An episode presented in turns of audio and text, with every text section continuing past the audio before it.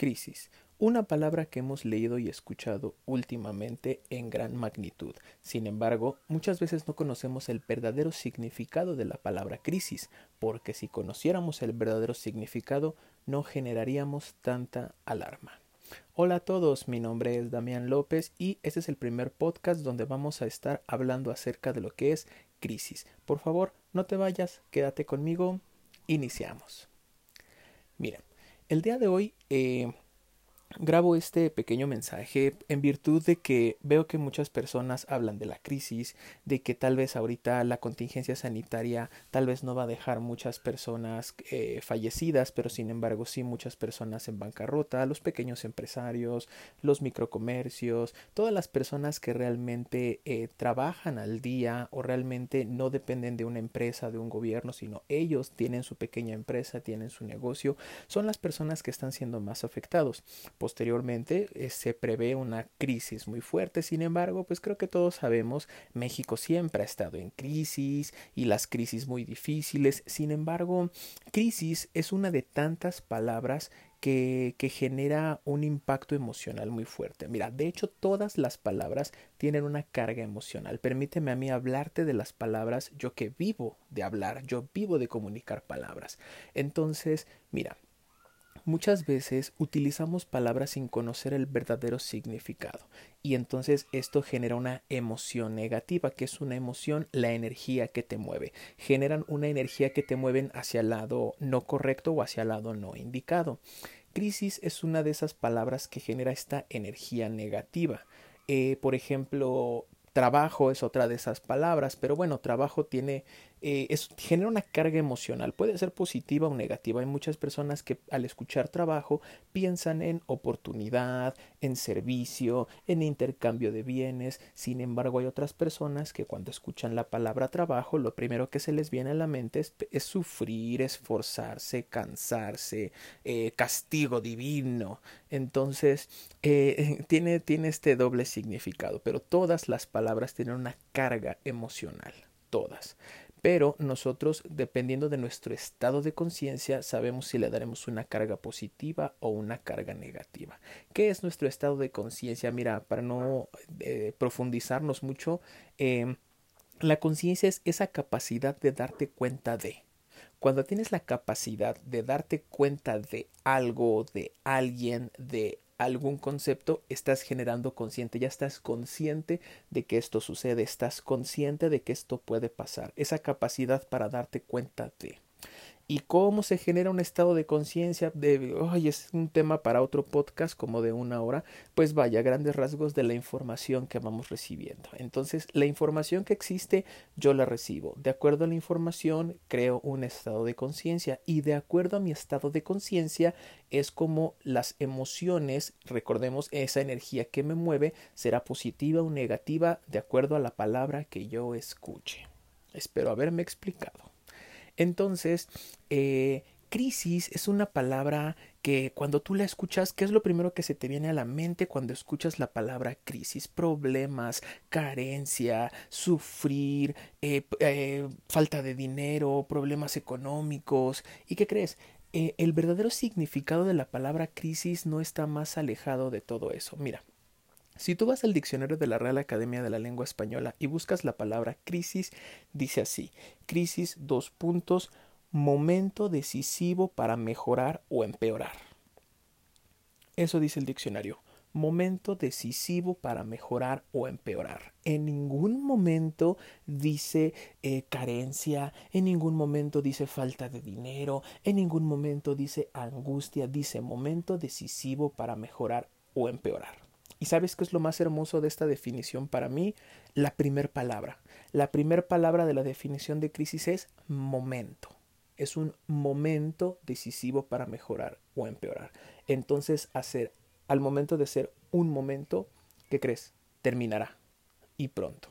Terminará muy pronto. Eso es lo primero que debes de darte cuenta, que una crisis es temporal. ¿Por qué? Porque por definición crisis es momento decisivo para mejorar o empeorar. Ahora bien, que entonces es un momento de qué? De decisiones. Debemos decidir cómo podemos eh, eh, recibir esta crisis. Yo siempre, a mí siempre me ha gustado mucho esta metáfora. Mira, cuando eh, donde alguien llora, otra persona está riendo y los dos lo hacen por el mismo motivo. Escúchame bien, esta manera en la que yo entiendo una crisis. Cuando alguien llora, otra persona también está riendo y los dos lo hacen por el mismo motivo. Por ejemplo, cuando tienes lamentablemente la, la, pérdida de un familiar, cuando una persona muere, los familiares están, estamos llorando la pérdida, sin embargo, del otro lado hay personas felices vendiéndote Kleenex para que sigas llorando. Cuando una persona muere, las otras personas sufren, pero del otro lado hay personas felices vendiéndote servicios funerarios. Entonces, un mismo momento puede impactar a una persona de una manera positiva o negativa. Hoy en día, simplemente el día de hoy, no te miento, 30 de, 31 de marzo del año 2020, que estamos viviendo la contingencia sanitaria por el COVID-19, escúchame bien, muchas empresas o microempresarios están parados, están frenados, no pueden generar un ingreso, está parada la economía. Sin embargo, Zoom es una empresa de software de teleconferencias que crees en el último mes ha registrado un crecimiento de 300 millones de dólares. ¿Por qué? Porque tenemos la necesidad de estar en casa y trabajar a través de teleconferencias. Y Zoom, una empresa hasta hace un poco tiempo desconocida que crees ha tenido un crecimiento de 300 millones de dólares. Investígalo por favor. ¿Por qué? Porque hemos, ha surgido esta necesidad de, de comunicarnos a través de una teleconferencia hacer un home office eh, desde casa con, con, videollamada, con todas estas situaciones que vaya, agradezco que la tecnología nos lo permite acercarnos tanto a personas tan lejanas, aunque a veces la tecnología también nos aleja de las personas cercanas. Sin embargo, ve, mientras unas personas están o estamos, porque yo también me incluyo, sufriendo un impacto fuerte, otras personas están teniendo un crecimiento increíble. Y entonces es lo que debemos de hacer, decidir Recuerda, crisis es un momento decisivo para mejorar o empeorar. Recuerda, lo primero es un momento. Segundo es decisión. Nosotros y nadie más que de nosotros debemos de tomar esta decisión de si la crisis nos va a mejorar o nos va a empeorar. ¿Y, a qué se, y en base a qué tomamos esta decisión? A las oportunidades que tengamos, si tenemos una oportunidad de cambiar el empleo, si es necesario, adelante, si es necesario tal vez dejar mi empleo por tal vez autoemplearme también o viceversa, si yo dejo de ser autoempleado, pero pues no se puede por la contingencia y necesito involucrarme ahora sí a una empresa, también es válido, pero necesitamos decidir. ¿Sale? ¿Por qué? Porque si no decidimos, si no tomamos una decisión, podemos o mejorar o empeorar. ¿Y qué crees? Muchas veces la crisis nos siempre nos ayuda a empeorar y muy pocas veces a mejorar.